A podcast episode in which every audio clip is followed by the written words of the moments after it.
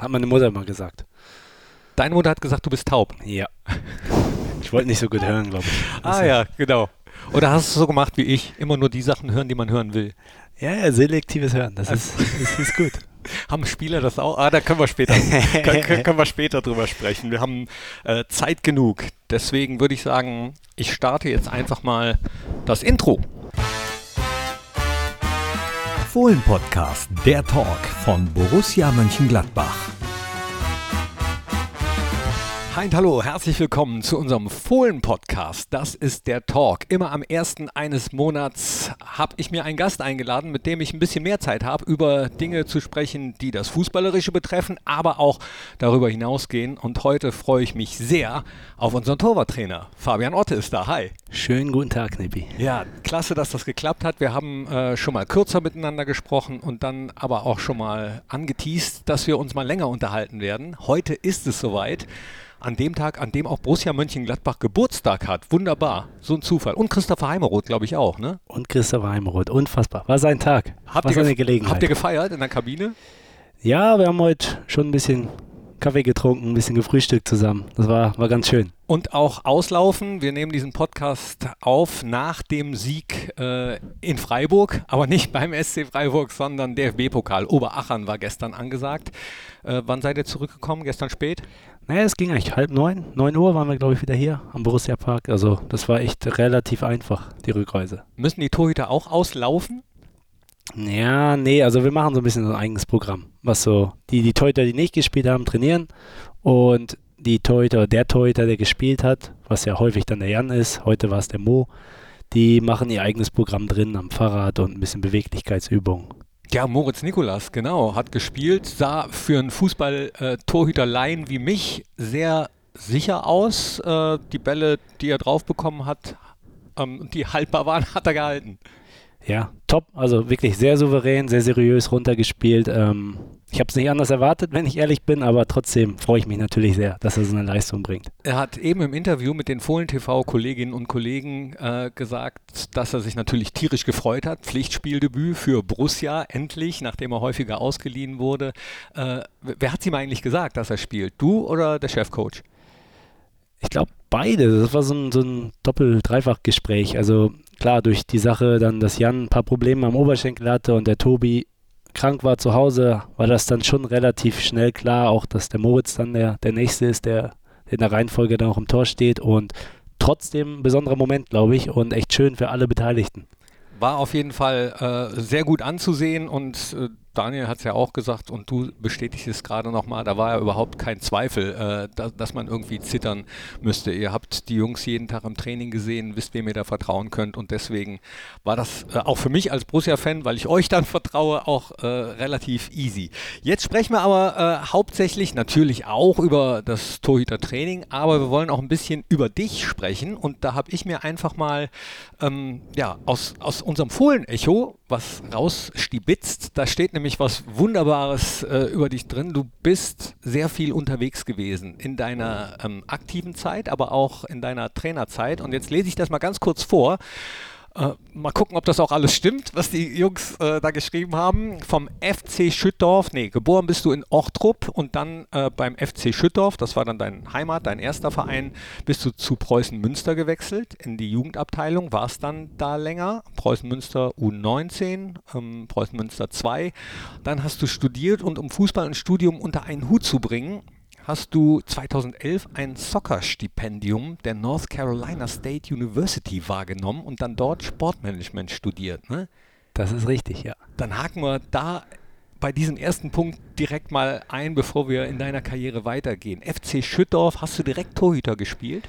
Ja, ich war, das klingt jetzt plump, aber ich war so der Dicke, der nicht laufen konnte und wurde ins Tor gestellt. Relativ früh, als Was? ich glaube ich vier oder fünf war und dann bin ich da geblieben. Der Dicke? Ja, ich war stabil. Meine Oma wird sagen, gesund. Schwere Knochen. Ja, ja, ja. Hat deine Oma auch immer so Sprüche gehabt? Wenn meine Oma zu mir, also sie hat mir dann immer so in die Wange gekniffen und hat gesagt, ah, gut siehst du aus, Jung, nicht mehr so spitz. Und dann musste Eine, äh, genauso. Also meine Oma, immer wenn ich nach Hause komme und meine Oma sagt, du siehst gesund aus, Junge, dann weiß ich, oh, da war zu viel wieder. Ja, genau. Ähm, wie kam das? Hast du so gern gegessen oder äh, so ungern Sport gemacht? Ja, ich glaube, das Essen war eher das Thema. Also, ich, ich weiß es nicht mehr genau, aber Fakt war, ich war, ich war nicht der lauffreudigste und bin deswegen ins Tor gekommen. Okay. Und da dann auch immer geblieben. Da auch immer geblieben, genau. Okay, dann machen wir hier noch eine Zäsur, wenn wir gerade über das Essen sprechen. Dann kommen nämlich jetzt hier direkt deine äh, Fragen im Fragengalopp. Dein Lieblingsessen. Döner. okay, deswegen. Lieblingsgetränk. Ja, Kaffee wahrscheinlich. Lieblingsfernseh- oder, oder Streaming-Serie? Ich gucke gerade Vikings, aber ob das jetzt die Lieblingsserie ist, weiß ich nicht. Game of Thrones, da gibt es ein paar coole, glaube ich. Lieblingsurlaubsziel? Irgendwas mit Sonne und Meer. Ich habe schon viel gesehen, was, was so das Meer angeht. Neuseeland wahrscheinlich war, war die beste Erfahrung. Da kommen wir später auch noch zu. Da warst du nämlich auch. Lieblingsstadion außer Borussia Park? Ich höre viel über Schalke, muss ich sagen. Ich freue mich auf das Spiel auf Schalke. Das habe ich selber noch nicht erlebt. Sonst, ja, klar, Dortmund hat eine gute Atmosphäre. Müssen wir natürlich vorsichtig sein, aber, aber schon ein gutes Stadion, glaube ich, was, was das angeht. Muss übrigens nicht nur Bundesliga sein, ne? Kann auch. Oh, und ja, okay. meine, in England warst du auch. Old Trafford fand ich sehr cool. Ich habe leider die Saison in England keine Zuschauer gesehen. Das war eine Saison aufgrund von Corona ohne Zuschauer, aber das Stadion und auch Liverpool, klar, Enfield Road, super cool. Welche Position hättest du denn gerne mal gespielt, wenn du nicht Torhüter gewesen wärst? Ich sag gern, dass ich eigentlich ein Zehner bin, wenn ich so mit dem Ball am Fuß unterwegs bin. Sehen andere anders, aber wahrscheinlich wäre ich Zehner gewesen. Ja, ich war, für mich war ich auch Bundesligaspieler. Das haben andere auch anders gesehen. Lieblingseissorte? Stracciatella. Das beste Fußballspiel aller Zeiten? Uh, da gibt es ein paar. Also, ich erinnere mich noch an dieses Spiel Liverpool gegen Barcelona in der Champions League vor, Oh. ich glaube, drei Jahren, vier Jahren. Was, glaube ich, ein Halbfinale, Viertelfinale oder so. Da gab, aber es gab viele, viele gute. Ich würde gerne mal. Ich würde gerne mal einmal um die Welt reisen, eine Weltreise machen. Ja, ein paar Länder hast du noch offen, Ja. ne? Ähm, wenn du dir eine Zauberkraft wünschen dürftest, dann wäre das Fliegen. dein liebster Fußballsong. Ja, die Borussia-Hymne, oder? Ja, ganz klar. Wenn du eine Fußballregel ändern könntest, dann Ja, die Handspielregel, die gefällt mir nicht, weil sie sich zu oft ändert und, und ja, zu verwirrend teilweise auch ist. hast du ein Lebensmotto, wenn ja, welches? Alles passiert aus einem Grund. Okay, dann äh, machen wir da, nee, äh, bleibe ich nochmal noch mal kurz beim Lieblingsessen. Döner mit alles und scharf. Ja, klar. Ja, okay. Wenn- äh, Wenn schon, denn schon. Definitiv. Dann auf jeden Fall. Dann bist du aber von Schüttorf zur Jugendabteilung von Preußen Münster gewechselt. Ich meine, Preußen Münster, auch ein äh, sehr bekannter Verein. Äh, Da warst du dann schon ein bisschen sportlicher unterwegs. Ja, ich habe mein, meine Körperkomposition hat sich dann über die Jahre doch ein bisschen verändert, glaube ich, und ich habe das Fußballspiel noch ein bisschen ernster genommen und bin dann ja bei Münster gelandet. Wir waren, glaube ich, damals in der Jugendbundesliga sogar und ähm, sind, glaube ich, abgestiegen in dem Jahr, aber trotzdem eine coole Erfahrung und haben uns mit den ganzen großen Bundesliga-Vereinen auch gemessen und bin von dort dann in den Herrenbereich bei Münster dann auch gegangen. Und wann kam dann der Wunsch, Sportmanagement zu studieren? Ja, das war so ein bisschen, das hat sich so, also das war bei mir im Hinterkopf, weil viele Kollegen schon nach Amerika gegangen sind und dann habe ich bei Münster auch bei den Profis viel trainiert unter Roger Schmidt und es ging einfach schwer, Uni und Fußball gleichzeitig, weil einfach der Zeitaufwand und die Trainingszeiten, auch während der Vorlesungszeiten, das ging schwer und ich musste meiner Mama irgendwann versprechen, dass ich ein Studium abschließe und realistisch hätte es wahrscheinlich nicht für die Bundesliga gereicht, deswegen kam diese Möglichkeit mit Amerika und das war wirklich top. Also das Studium wird bezahlt komplett. Ich konnte beides machen, studieren und spielen und ja, die Lebenserfahrung war natürlich auch unfassbar. Was glaubst du, wie weit hätte es gereicht bei dir, torhütermäßig? Es hat bis Regionalliga gereicht. Wenn ich allen Fokus drauf gelegt hätte, wahrscheinlich nicht mehr als dritte Liga, wenn wir ehrlich sind. Also auch nicht so schlecht, ne? Nicht so schlecht, aber, aber ja, wenn wir uns unsere Jungs angucken, mit, mit denen wir hier arbeiten, das ist natürlich nochmal ein ganz, ganz anderes Level. Und ähm, dann North Carolina State University, da warst du. Wie- sah da so ein Tag aus oder wie sah so ein Semester aus? Wie muss man sich das vorstellen? Ja, das System ist so ein bisschen anders gewesen und ist immer noch so, dass die Fußballsaison von August bis Dezember ging. Also wir hatten relativ viele Spiele und viele Reisen auch in kurzer Zeit und hatten dann ein sehr langes Frühlingssemester, wo eigentlich die Uni mehr im Vordergrund stand und wo einfach mehr trainiert wurde. Und so war dieses Fußballsemester, wo viel gespielt wurde, natürlich extrem spannend, weil wir viel durchs Land gereist sind, viele, viele Spiele gemacht haben an dieser Meisterschaft, der nationalen Meisterschaft teilgenommen haben und das andere Semester war dann mehr Uni einfach. Und Sportmanagement, das heißt, du wolltest eigentlich eher in diesem Bereich, ja, und weniger als Trainer arbeiten? Definitiv. Also das mit dem Trainer sein hat sich so ein bisschen entwickelt über die Jahre. Also mein Ziel war es immer bei einem Sportartikelhersteller zu arbeiten. Und als ich dann mal bei einem gearbeitet habe und im Büro saß jeden Tag, habe ich gemerkt, dass ich wieder auf den Fußballplatz muss. Es war nicht Puma, das weiß ich. Es war nicht Puma. ja, also äh, dann mal gucken. Ähm, was, was hat dir da nicht gefallen? Ja, also vieles hat mir gefallen, aber dieses im Büro sein den ganzen Tag und, und für manche Leute ist das vielleicht das Beste, was es gibt. Für mich war das aber dieser Drang, wieder auf den Fußballplatz zu kommen und draußen zu sein und, und auch aktiv zu sein, körperlich aktiver zu sein. Und da war Trainer sein natürlich dann der perfekte Schritt dahin. Hast du denn auch das Leben äh, in den USA so ein bisschen genossen? Ich meine, ich komme gerade wieder aus dem Urlaub in den USA und habe festgestellt, ähm, dass sich mein Blick auf, auf das Leben da, auf den Lifestyle ein bisschen verändert hat. Früher fand ich es alles cool. Ähm, diesmal habe ich es ein bisschen differenzierter gesehen. Ja, ich glaube, das ist wichtig, dass man es differenziert. Also meine Zeit an der Uni ist, glaube ich, nicht die realistische Zeit, die man als Bürger in den USA dann vielleicht auch hat, wenn man, wenn man so ein geordnetes Leben führt. Deswegen, die Uni-Zeit war sehr, sehr cool, muss ich echt sagen. Also viele Erfahrungen gesammelt, viel gereist, wie gesagt, durch Fußball, aber auch natürlich dann in den Ferien und Pausen, dass man dann sich eine, die eine oder andere Stadt oder Region auch angeschaut hat. Und das war schon ein sehr, sehr cooles Leben. Und das heißt, dein Englisch ist wahrscheinlich auch dementsprechend gut. Ja, also ich war jetzt, glaube ich, in den letzten zehn Jahren sechs oder sieben Jahre im englischsprachigen Aus Ausland, deswegen ist mein Englisch schon, schon okay, ja. Machen wir weiter. Nach deiner Rückkehr hast du beim Regionalligisten SV äh, Sportfreunde Lotte gespielt und dann den Fußball wieder genutzt, um in Neuseeland und England zu leben, wo du dann deinen Master im Marketing gemacht hast. Wie kam das dann, Neuseeland und England? Genau, also das war, das war so, dass ich aus Amerika wiedergekommen bin und dann bei, bei Lotte unterschrieben habe, in der, in der Regionalliga damals und relativ schnell nach, nach sieben, acht Monaten gemerkt habe, dass es jetzt nicht mein persönliches Ziel sein sollte, die Karriere in der Regionalliga zu spielen und in Deutschland zu bleiben. Und so ist durch einen ehemaligen Mannschaftskollegen die Chance aufgekommen, nach Neuseeland zu wechseln, in die erste Liga, was vielleicht vergleichbar ist mit, mit unterdurchschnittlicher Oberliga in Deutschland. Und so bin ich dann rübergegangen nach Neuseeland und habe als Trainer angefangen in der Jugendakademie und gleichzeitig gespielt noch. Hast du nie äh, mal Bedenken gehabt, dass du gedacht hast, ah, so weit weg von zu Hause oder? Nicht wirklich. Also dieser erste Schritt nach Amerika war, war deutlich härter, weil das das erste Mal war, dass ich wirklich auch dann weg war, weiter weg war von meiner Familie. Aber nach dieser fast vierjährigen Erfahrung in Amerika war es relativ einfach für mich dann wieder auch wegzugehen. Was war das Spannende an Neuseeland? Das, da gibt's, also da komme ich immer ins Schwärmen. Super, super cooles Land. Die Menschen sehr, sehr freundlich, sehr offen, sehr hilfsbereit, auch ehrlich. Und ähm, die Natur ist natürlich unfassbar, also fast unvergleichbar. Da gibt es wenig andere Länder auf der Welt, die, glaube ich, dieses Naturspektakel haben wie Neuseeland. Bist du jemand, der Natur gerne mag?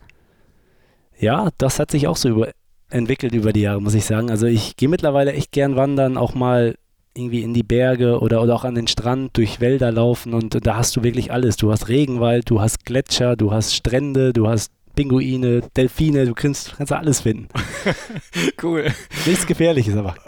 Ja? Keine Spinnen, keine Schlangen, das war für mich auch Weltklasse, weil du kannst zelten gehen überall und es passiert dir nichts. Im Gegensatz zu Australien, ne? Ganz genau. Da, da kreucht und fleucht ja schon mal das ein oder andere rum. Wir waren nämlich damals tatsächlich Zusammenarbeit mit Borussia, dem SC Harten, dem SC Rheindal, da war ich 16 oder so, waren wir vier Wochen in Australien. Cool. Also das hat äh, Johnny Werner, der auch heute noch in der Jugendabteilung bei Borussia unterwegs ist, in Kooperation mit den USA, aber eben auch mit australischen Vereinen schmiedet.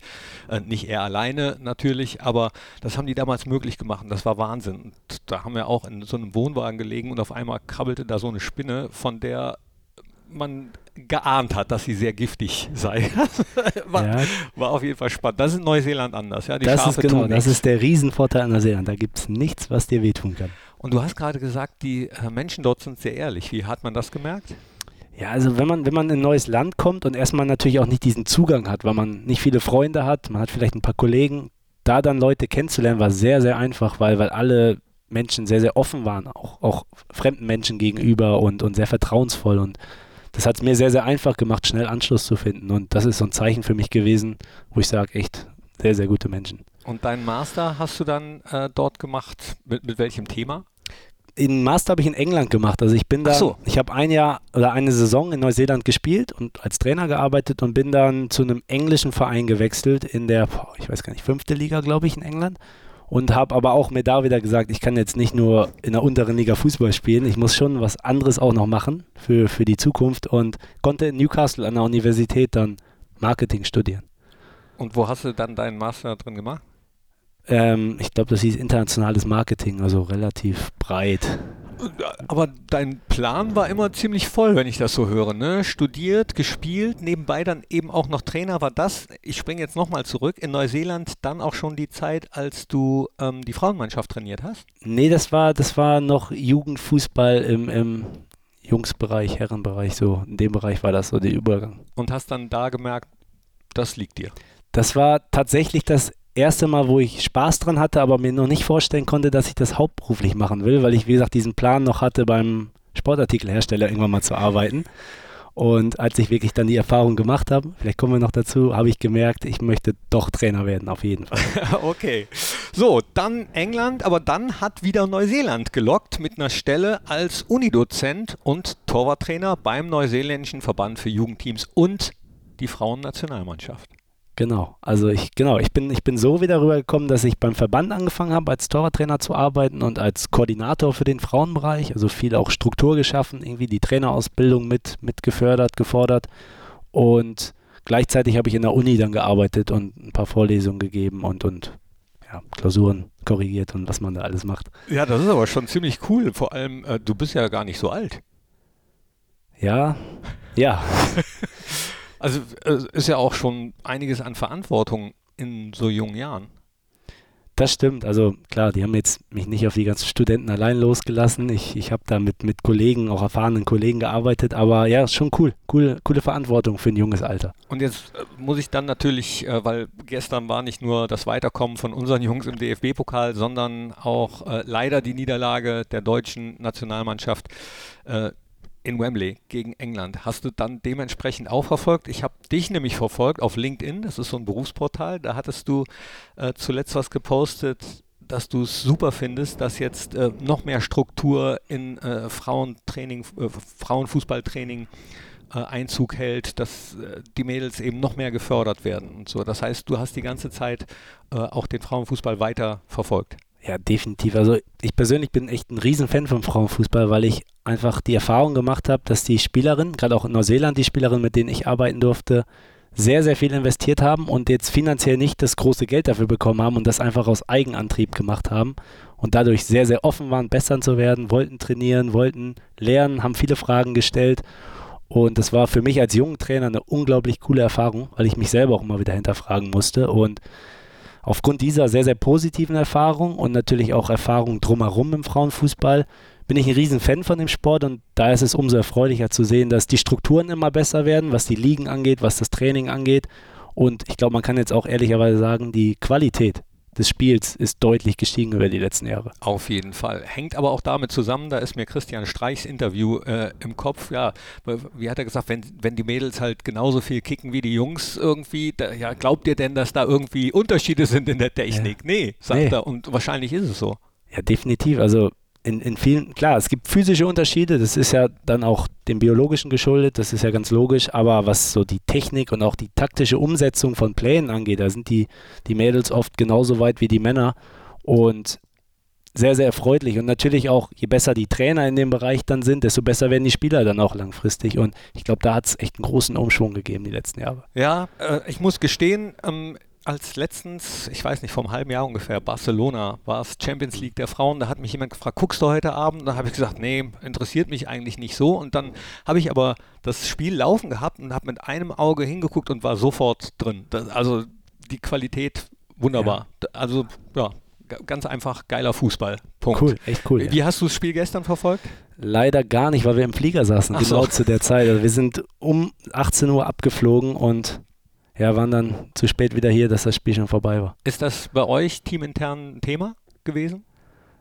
Definitiv. Also wir haben viel im Trainerteam auch drüber gesprochen und ähm, ja, also sehr, sehr positiv, glaube ich, von allen Seiten aufgenommen worden. Also die Leistung der Deutschen, aber auch die Gesamtleistung der Teams bei der EM und nochmal echt sehr, sehr erfreulich. Fußball ist einfach geil. Habe ich äh, während der USA-Zeit jetzt nochmal gesehen. Also Baseball, American Football, Basketball, alles wunderbar. Aber für mich gibt es nichts Geileres als Fußball. Bleibt, bleibt einfach so.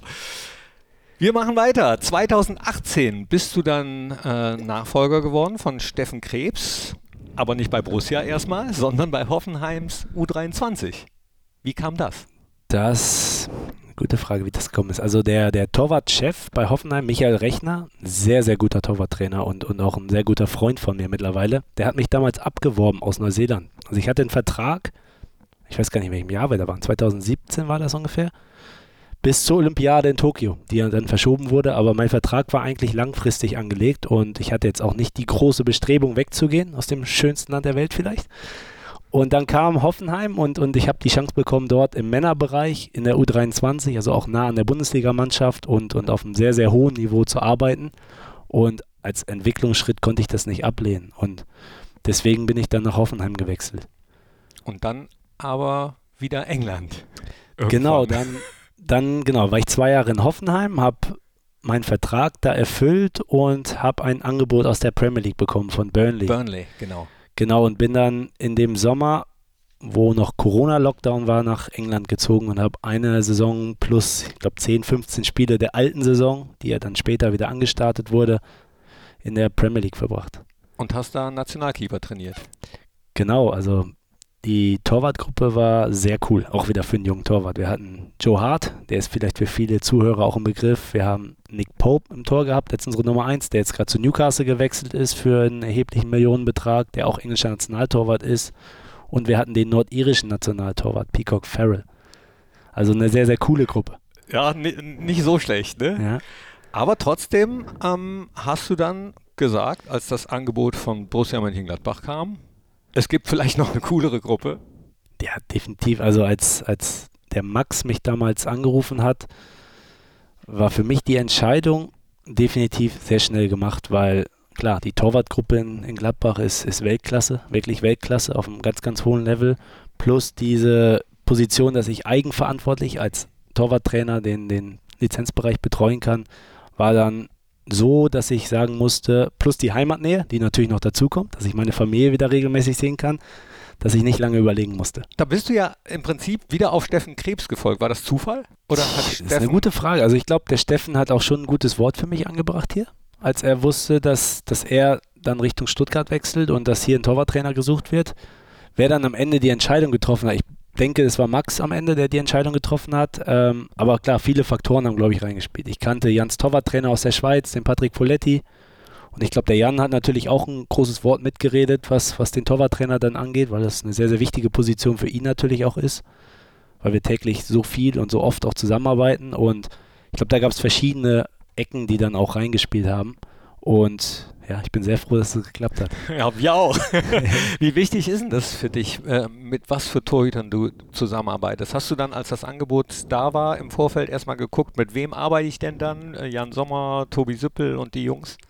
Ja, definitiv. Also ich glaube, im Profisport muss man immer vorsichtig sein, weil man oft auch in Situationen gesteckt wird, wo man sich das nicht aussuchen kann. Durch Trainerwechsel, durch, durch auch Torwartwechsel und alles Mögliche. Aber klar, wenn man die Chance hat und sich informieren kann, mit wem man zusammenarbeitet, das ist ganz, ganz wichtig, weil wenn man guckt, wie viel Zeit wir verbringen, wir sind sechs Tage, manchmal sieben Tage die Woche zusammen und das dann mehrere Stunden am Tag und auf dem Platz sind wir ja schon so eine kleine Gruppe, die dann oft auch so sehr, sehr eng zusammen trainiert, ab von der Mannschaft und, und da ist das, glaube ich, sehr, sehr wichtig, dass man gut klarkommt und eine gute Beziehung aufbaut. Hast du dich dann im Vorfeld auch so ein bisschen äh, erkundigt, recherchiert? Kann man das äh, überhaupt? Ich habe ähm, hab den Jan und auch den Tobi persönlich einfach kontaktiert und wir haben uns mal auf einen Kaffee getroffen und, und haben viel gequatscht und, und das war mir relativ schnell klar dann, dass das sehr, sehr gut funktioniert mit uns dreien, vieren, fünf. Ja, das hast du im Fohlen-Echo-Interview auch schon gesagt. Obwohl äh, das sehr unterschiedliche Charaktere sind, warst du dir sehr sicher, dass das äh, eine coole Gruppe wird. Ja. Was hat dich da so sicher gemacht?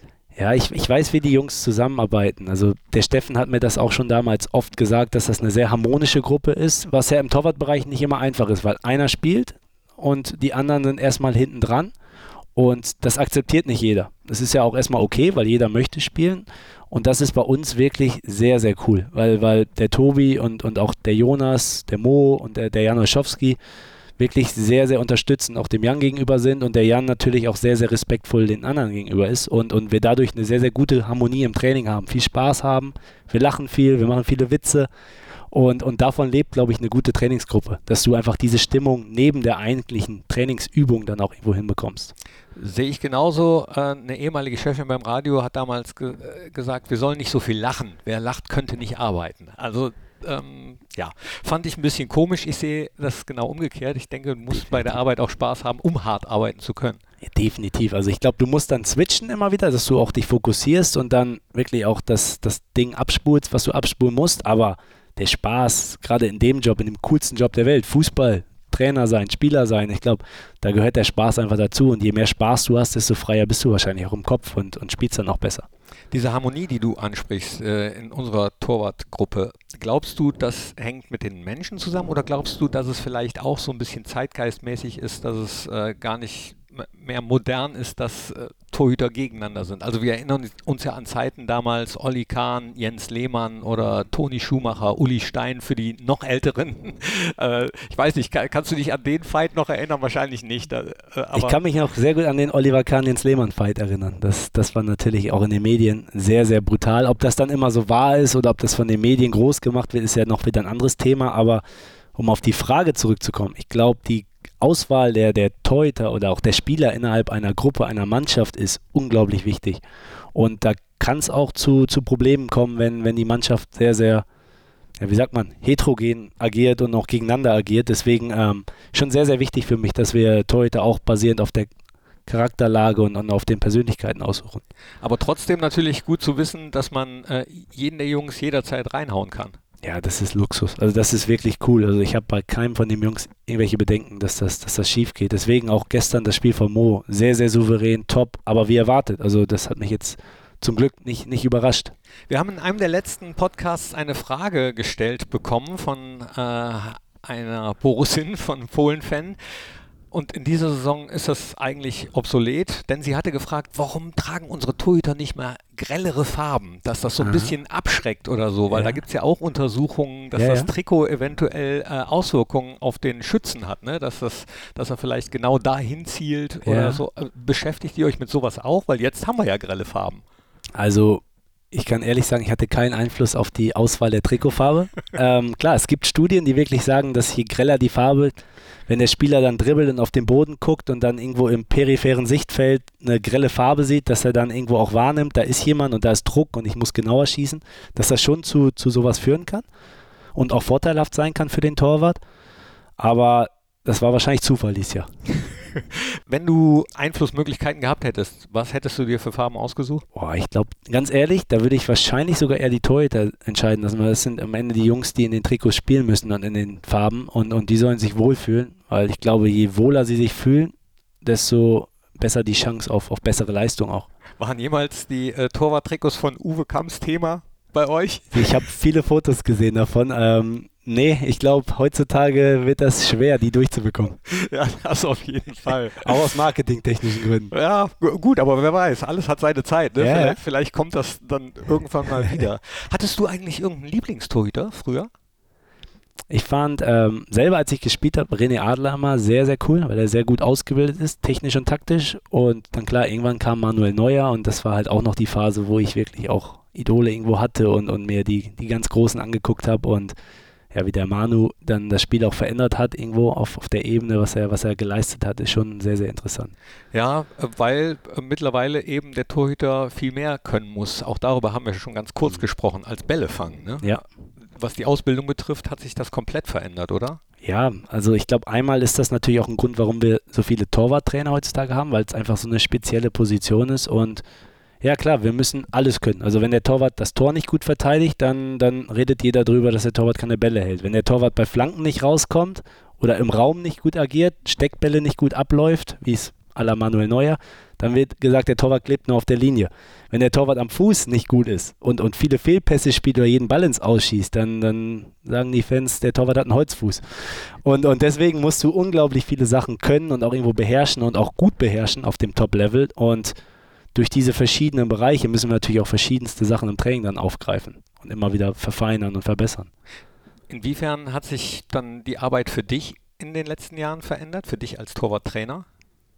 Schon, also dass wir viel auch dann in die verschiedenen Schwerpunkte, was das Tor angeht, eins gegen eins, verschiedene Abdrucktechniken, Schritttechniken und so dann angeht, aber auch, auch die Gesamtstruktur vom Training, wie wir Spielentscheidungen mit reinbekommen können, wie können wir unser Training spielnäher machen, also dass die Informationen, die im Training irgendwo dann auch sichtbar sind für den Torwart, auch im Spiel wiederkommen und wir uns am Spiel orientieren, wenn wir unser Training planen. Und da hat sich das schon sehr, sehr weit entwickelt in den letzten Jahren, muss ich sagen. Ja, Training ist ja nicht nur Training, sondern so ein Training will ja auch geplant werden mhm. und dann äh, Spielanalysen. Ihr habt heute sehr lange äh, bei der Videoanalyse gesessen. Das spielt dann auch immer nochmal eine Rolle. Wie lange nimmt sowas, wie viel Zeit nimmt sowas in Anspruch?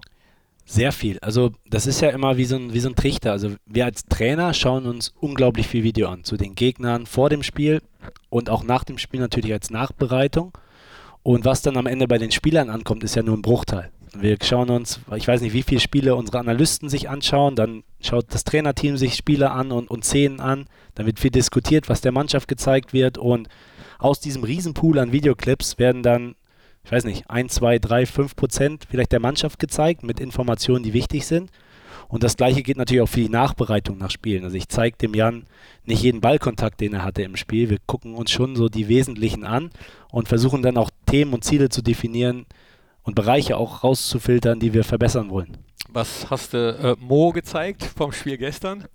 Wir haben uns tatsächlich viel die Flanken angeguckt, die er weggefangen hat, weil das sehr, sehr gut war. Also für mich immer und auch für jeden Spieler, glaube ich, sehr, sehr positiv, wenn der Torwart im Raum dominant ist und hohe Flanken wegholt unter Druck, weil das allen, glaube ich, ein sehr, sehr gutes Gefühl gibt. Und dann haben wir uns ein, zwei Pässe und Spielsituationen angeguckt, wo er, wo er geöffnet hat und welche Lösungen er gefunden hat. Wir haben ein bisschen diskutiert, was, was man vielleicht besser machen könnte, was, was sehr gut war, wo er gute Lösungen gefunden hat und haben viel über diese Themen, so kleine Details waren das eigentlich unterm Strich, haben wir diskutiert. Bei Jan hättest du in der letzten Saison ja äh, sehr viel Videomaterial gehabt, leider, muss man sagen, aber eigentlich äh, alles positive Sachen, ne? weil wenn ein Torwart so heraussticht, wie Jan das getan hat, vor allem in der letzten Saison, nicht nur, aber vor allem, dann äh, bedeutet das ja, viel Arbeit für einen Torhüter, dass äh, in der Gesamtmannschaft defensiv ein bisschen besser gestanden werden muss. Habt ihr da auch viel Videoanalyse gemacht letzte Saison? Ja, definitiv. Also wir haben sehr, sehr viel analysiert vor der Saison schon, als wir uns Ziele gesteckt haben, was wir verbessern wollen und wo wir arbeiten, die, Arbe ähm, sorry, die, die Bereiche, in denen wir arbeiten wollen und haben dann, klar, viel im Training darüber gesprochen, das viel auch ins Training eingebaut und dass er viele Schüsse aufs Tor bekommen hat, da gebe ich dir recht, ist erstmal kein positives Zeichen am besten wäre es, wenn wir jedes Spiel 1-0 gewinnen und der Torwart nicht einmal den Ball halten musste. Aber gut, das war halt so, wie es war und zum Glück war Jan da und hat so eine überragende Saison gespielt für uns. Stimmt das eigentlich, dass äh, er dir vor eurer Zusammenarbeit gesagt hat, äh, fände ich cool, wenn du das auch als Projekt sehen würdest, mich besser zu machen? Definitiv. Also wir haben lange gesprochen, also wir haben uns echt mehrfach dann auch getroffen und, und ich habe ihm ja so ein bisschen so einen Plan vorgelegt, was ich so sehe, wo wir ihn einfach noch besser machen können. Wir reden ja wirklich von halben Prozenten da auf, auf dem Level, auf dem Jan sich bewegt. Und Jan war sehr, sehr offen und, und sehr interessiert daran und ich glaube, die letzte Saison hat dann auch bewiesen, dass das erfolgreich abgelaufen ist und wir echt einen guten Schritt noch gemacht haben. Worin Jan auch äh, exorbitant gut ist, und das bestätigen auch die Aussagen seiner Mitspieler, ist äh, ja, der, der schwächere Fuß in Anführungsstrichen. Also ohne zu viel zu verraten, in einem neuen Format haben wir mal in der Mannschaft so ein bisschen rumgefragt, wer hat den besten schwächeren Fuß? Und die meisten haben gesagt, Jan Sommer. Ja, also der Jan hat sehr viele Stärken und das Fußballspielen ist definitiv eine davon. Also das ist absolutes Weltklasse-Niveau. Und wie gesagt, also oft sieht man den Unterschied zwischen links und rechts bei ihm auch nicht. Wie trainiert man sowas? Das da, halt ich, da bin ich raus. Also das hat er definitiv in seiner Jugendzeit irgendwo gelernt, als er dann auch viel auf dem Feld gespielt hat und, und auch viele Trainer hatte, die wahrscheinlich dann auch im Jugendbereich ihn gefördert und gefordert haben in dem Bereich, plus dann im Profibereich Trainer, die wollten, dass er viel Fußball spielt. So hat er, glaube ich, über viele Jahre viele Lernerfahrungen gesammelt und viele Wiederholungen auch einfach gemacht in dem Bereich Spieleröffnung, Pässe spielen mit links, mit rechts, in verschiedene Zonen, verschiedene Längen und, und hat dadurch einfach sehr, sehr viel Erfahrung gesammelt, plus die technische Qualität, die er hat. Aber wenn ihr trainiert, so wirkt es zumindest für mich von außen, ist das immer sehr, sehr variabel, also sehr abwechslungsreich. Ähm, viele äh, gucken auf die Brillen. Das ist, glaube ich, so das Offensichtlichste, wenn Torhüter auf einmal komische Brillen anhaben. Ja. Die meisten wissen vielleicht mittlerweile, was es für Brillen sind, aber immer noch nicht alle. Was sind das für Brillen? Ja, wir haben verschiedene. Wir haben, ähm, das, war, das war klar, dass die Frage kommt. Ja, ja, die kommt immer, ne? Ähm, das ist das Offensichtlichste. Ja, wir versuchen viel an der Wahrnehmung zu arbeiten. Also nochmal die Informationen, die er wahrnimmt im Training. Wo ist der Gegenspieler? Mit welchem Sch Fuß schießt der Gegenspieler? Wo läuft der Stürmer ein? Wo sind meine Verteidiger? Wie viele Verteidiger laufen in die Box ein? Und so weiter. Und da helfen die Brillen dann schon oft, um das Sichtfeld einzuschränken, dass du vielleicht den Kopf mehr drehen musst, weil du vielleicht rechts und links nicht mehr so viel siehst. Dann gibt es diese stroboskopischen Brillen, die immer flackern, wo das schwarz und weiß wird, wo du einfach einen geringeren Anteil an Informationen bekommst und aus diesem geringeren Anteil, die du hast an Informationen, musst du halt das meiste machen und die Flugbahn einberechnen von dem Ball, der auf einen zukommt und so weiter. Da gibt es dann verschiedenste Methoden, durch diese Brillen halt auch bestimmte Wahrnehmungsprozesse zu steuern und, und dafür nutzen wir sie einfach. Also das ist ist kein Zirkus und äh, das machen wir nicht aus Lust und Laune und einfach aus Spaß, sondern ich versuche die immer so einzubauen, dass sie wirklich auch einen Sinn ergeben für das, was wir in dem Moment trainieren wollen. Ja, es gibt ja auch Bälle, die sehen so ein bisschen aus wie so ein American Football, die dann ja. komisch springen, dass man äh, vielleicht abgefälschte ja, genau. Bälle simuliert. Da, da gibt es äh, auch sehr viel, was glaube ich, auch in den letzten Jahren immer mehr aufgekommen ist. Auch das hat sich verändert. Du hast letztens noch was Interessantes gepostet. Ich glaube, es war auch eine Untersuchung, dass die Torhüter jetzt wieder näher ans Mannschaftstraining ja. äh, rangeführt werden oder wurden in den letzten Jahren oder werden sollen.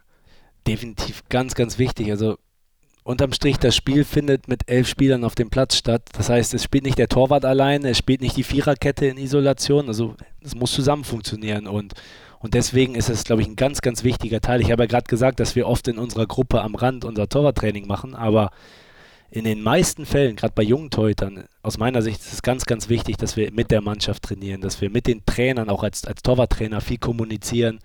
Und wir haben das jetzt ja wieder gesehen. Neuer Trainer im Sommer mit einer neuen Spielphilosophie. Da war es für mich ganz, ganz wichtig, am Anfang schnell zu verstehen, wie wollen wir hinten rausspielen, was sind, was sind die Pläne, was sind die Prinzipien, die wir haben und das dann den Torhütern auch mit der Mannschaft zusammen zu vermitteln, dass wir in Mannschaftstrainingsformen auch die Torhüter dann irgendwo schulen, welche Bereiche wir anspielen wollen, was für Pässe wir spielen wollen, um das einfach relativ klar und alle auf einer Seite zu haben. Also das, deswegen dieser, dieser Kommentar. Ja, stimmt. Äh, die Zusammenarbeit, die Kommunikation zwischen Torwarttrainern und äh, Chefcoaches, äh, Co-Coaches und so, die muss natürlich auch immer stimmen. Ist ja auch nicht immer so, dass man immer auf einer Wellenlänge ist wahrscheinlich, ne? Also ich hatte bis jetzt, wenn ich ehrlich bin, noch nie Probleme, weil ich würde mir nie anmaßen, dann reinzugehen und dem Trainer zu sagen, was wir machen oder nicht machen. Ich bin, ich bin der Spezialtrainer und ich kann natürlich die Perspektive des Torwarts gut nachempfinden und kann dann auch dementsprechend Kommentare geben, was aus der Torwartsicht vielleicht mehr Sinn macht, vielleicht mal weniger Sinn macht. Aber generell weiß ich schon die Stellung und die Hierarchie innerhalb eines Trainerteams und, und deswegen kommen wir immer sehr, sehr gut klar und, und ich habe sehr, sehr positive Erfahrungen mit Cheftrainern und auch dem ganzen Trainerstaff in den letzten Jahren gesammelt. Hast du dir mal alte Fußballspiele eigentlich angeguckt, wo äh, Torhüter den Ball noch so rollen durften, dann wieder aufnehmen oder 17 Mal auf den Boden tippen und sowas? Welches Finale war das? Deutschland gegen Dänemark mit, mit Schmeichel im Tor. Das habe ich neulich noch gesehen, so, so einen kleinen Clip, wo jeder Rückpass aufgenommen wurde und dann 80 Meter hoch nach vorne gedroschen wurde wieder. Könntest du dir so Zeiten nochmal vorstellen?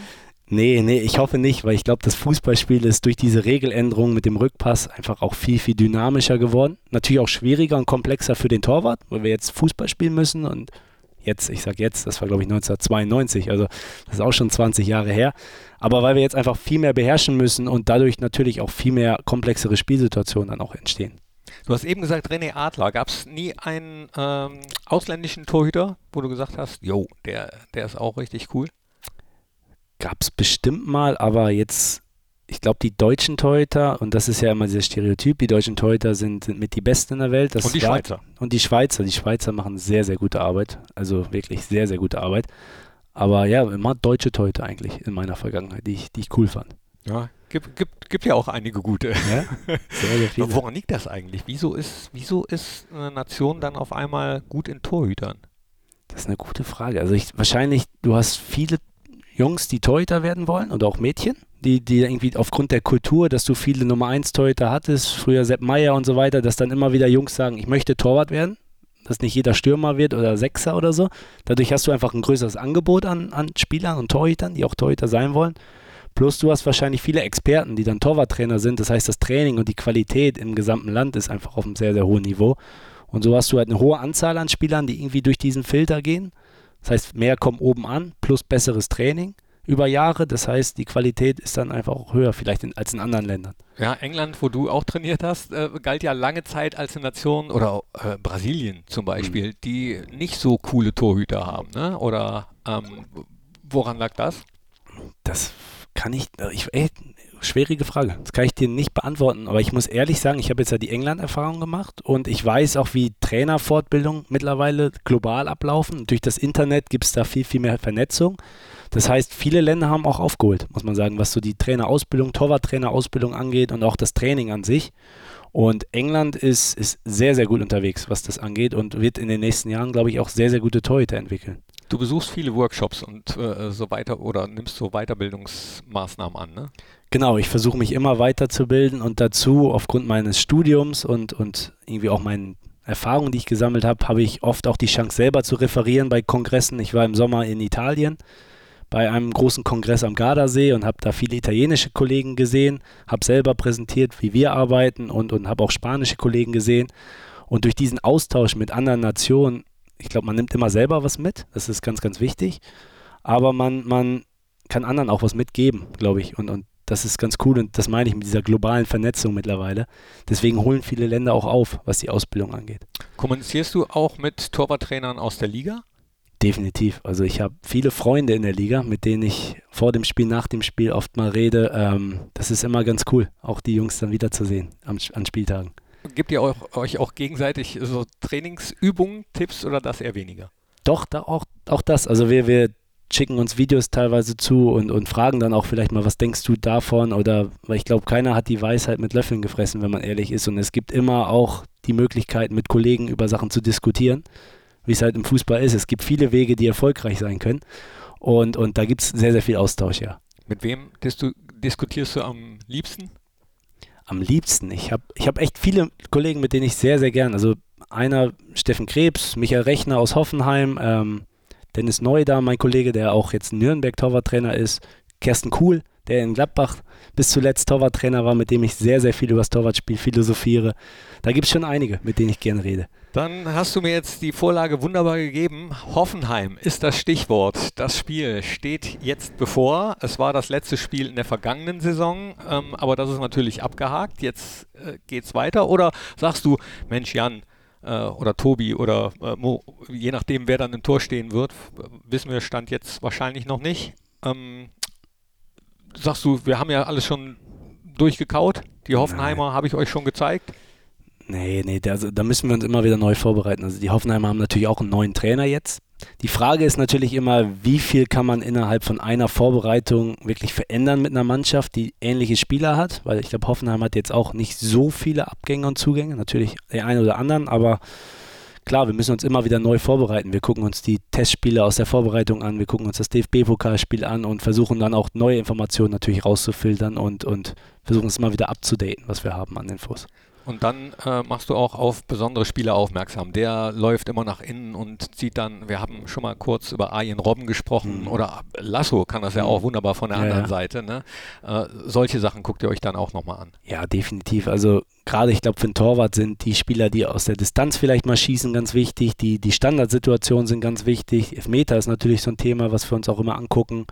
Und, und irgendwie Muster rauszufiltern. Jetzt ist der, der David Raum natürlich gewechselt nach, nach Leipzig, aber das war so ein Spieler, den man auch immer wieder herausfiltern muss, weil er einen unglaublich guten linken Fuß hat für Flanken auf der Außenbahn und, und das sind dann natürlich so Muster, die solche Teams auch oft nutzen, wo dann viele Flanken von der linken Seite kommen und je mehr Jan, glaube ich, weiß über solche oder, oder unsere Nummer eins in dem Spiel, weiß über solche Momente und solche Muster, desto, desto besser ist er dann vorbereitet, auch wenn diese Momente passieren im Spiel. Guckt ihr euch auch potenzielle Elfmeterschützen an? Definitiv. Da, da analysieren wir und diskutieren auch immer gerne und viel über Strategien, was er auch machen kann. Also da gibt es viel Austausch. Kann man Elfmeterschießen, ähm, also so, so, ein richtiges Elverschießen, wo es um Weiterkommen oder Rausfliegen geht, kann man sowas simulieren? Kann man sowas trainieren? Schwierig, schwierig. Also ich glaube, Elfmeterschießen im Training ist, ist was ganz anderes als im Spiel, weil du halt diesen Druck nicht hast. Dieses Psychologische hast du einfach im Training nicht. Klar gibt es dann Wege und Mittel mit Punktsystemen und Strafen und wie man versuchen kann, so ein bisschen Druck aufzubauen, aber letztendlich so ein richtiges Elfmeterschießen, wie wir es gestern im DFB-Pokal gesehen haben, kannst du einfach nicht simulieren im Training. Kann man denn als Trainer überhaupt ähm, jemanden mental stärker machen? Definitiv. Also ich wäre jetzt, glaube ich, nicht der Experte, um das zu machen. Da gibt es wirklich gute Psychologen, gute Sportpsychologen, wie zum Beispiel den Philipp Laux, ist vielleicht noch ein Name, der auch Bundesliga-Torwart war, der viel in dem Bereich arbeitet. Und, und diese Psychologen und Experten haben schon verschiedene Tools, die sie den Spielern und Torhütern dann auch mitgeben können. Strategien, wie man mit Druck umgeht, wie man mit Misserfolg umgeht wo man, wo man, glaube ich, auch viel rausholen kann im Profisport. Deswegen, wenn jemand sagt, also das ist meine Meinung jetzt, wenn jemand sagt, er muss zum Mentaltrainer, ist das nie was Negatives. Das heißt nicht, dass man da auf einer Couch liegt und, und sich unbedingt alles von der Seele reden muss. Es gibt auch Psychologen, die viel in diesem strategischen Bereich arbeiten und wirklich Pläne mit den Sportlern aufbauen, wie man, wie man noch mehr rausholen kann. Schon wieder eine Vorlage. Pläne. Was hast du für Pläne? Pläne wenn ich ehrlich bin, gerade geht es nur um die ersten Spiele der Saison. Also ich bin echt sehr, sehr heiß drauf, dass es jetzt endlich losgeht. Und ich glaube, gerade die ersten drei, vier Spiele werden ein sehr guter Richtungsweiser für uns. Und ähm, ja, da haben wir jetzt lange drauf hingearbeitet. Ich glaube auch sehr, sehr interessant und effektiv drauf hingearbeitet über die Vorbereitung. Und jetzt geht es darum, das, das umzusetzen in den Pflichtspielen. Und ansonsten, ähm, du hast auch in dem Interview im Fohlen-Echo gesagt, äh, Borussia Mönchengladbach ist ein toller Verein, um endlich anzukommen und heimisch zu werden. Definitiv. Es, ich glaube echt, also super, super Verein. Coole Fans, richtig gute Stimmung. Ist ein Riesenverein. Also das, das haben wir ja immer wieder gemerkt, wenn es dann auch mal nicht gut läuft, was die Medien angeht, was die Fans angeht und auch das Interesse einfach an diesem Verein. Das Herzblut, was hereingeschossen wird von, von allen Mitarbeitern und allen Personen auch aus dem externen Bereich. Deswegen unglaublich cool. Da gibt es echt wenig Vereine in der Welt, die, die glaube ich, auf der Ebene sind. Merkt man das manchmal, wenn du zu den Workshops Italien zum Beispiel kommst äh, und die wissen, ah, du kommst von Borussia Mönchengladbach, ähm, ja, welcher Ruf dem Verein so ein bisschen an, anheim liegt? Definitiv. Also ich mache immer zwei Erfahrungen. Die erste, dass keiner den Namen aussprechen kann im Ausland. Und die zweite ist natürlich die Historie, die Erfolge aus der, aus der Vergangenheit und, und auch die Titel, die gewonnen wurden, die Spieler, die hier gespielt haben. Lothar Matthäus, Stefan Effenberg und wie sie nicht alle heißen. Und das ist schon sehr, sehr bekannt, glaube ich, im europäischen Ausland. ja, Borussia, Borussia äh, a German Team. ich habe schon alle möglichen Variationen gehört. Das, das war, glaube ich, das Beste. Wunderbar. Was für ein Fußballfan warst du früher als Kind? Wer war dein Lieblingsclub? Ich muss ehrlich sagen, ganz früher, als ich sechs Jahre alt war, war ich Borussia Dortmund-Fan, aber je mehr ich dann auch im Leistungsfußball irgendwo aktiv war, desto weniger Fan bin ich erstmal gewesen. Ich war Preußen-Münster-Fan war ich. Ich war oft im Stadion in Münster, weil das bei mir um die Ecke war, was natürlich eine andere Liga war als jetzt die ganz großen Teams. Aber ja, je mehr ich dann im Leistungssport auch aktiv war und je mehr ich selber gespielt habe, desto weniger Fan war ich und desto mehr habe ich einfach versucht, das maximal rauszuholen was, was mein, mein Fußballspiel angeht. Und das machst du immer noch? Das mache ich immer noch. Versuche ich. Du hast eben gesagt, eine Weltreise würdest du gerne mal machen. Welche Länder würden als erstes auf deiner Liste stehen? Also für mich wäre definitiv Südamerika jetzt irgendwann mal auf dem Plan. Also ich war noch nie da. Ich habe sehr, sehr viel Cooles gehört über Chile, Peru und, und Argentinien zum Beispiel, Brasilien und würde gern mal so ein paar Wochen da rumreisen. Auch arbeiten?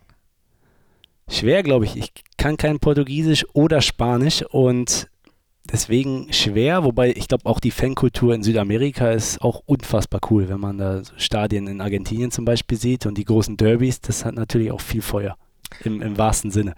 Und erstmal bist du ja Gott sei Dank äh, noch bei uns. Ach, definitiv. Also ich fühle mich sehr, sehr wohl, wie ich gesagt habe und es gibt echt wenig Vereine in der Welt, glaube ich, die auf der gleichen Ebene wie Gladbach sind, was, was die Größe des Vereins angeht, was die, was die Kultur angeht, die Fankultur und, und auch das Spielniveau natürlich. Das ist ein wunderbares Schlusswort. Äh, die letzten Worte gehören dir. Ich sage aber jetzt schon mal Danke, dass ihr reingeklickt habt. Äh, danke an dich, Fabi, dass du dir die Zeit genommen hast, hier die Fragen zu beantworten. Und klickt doch auch mal in die anderen Podcast-Formate rein oder am besten abonniert ihr den Fohlen-Podcast, dann verpasst ihr keine einzige Folge mehr. Und jetzt äh, sage ich Ole Ole und die letzten Worte gehören dir. Ja, vielen, vielen Dank und auf eine sehr erfolgreiche und positive Saison. Das war der Fohlen-Podcast. Jetzt abonnieren und keine Ausgabe mehr verpassen. Fohlen-Podcast für euch, mit euch. Wir sind die Fohlen. Wir sind Borussia Mönchengladbach.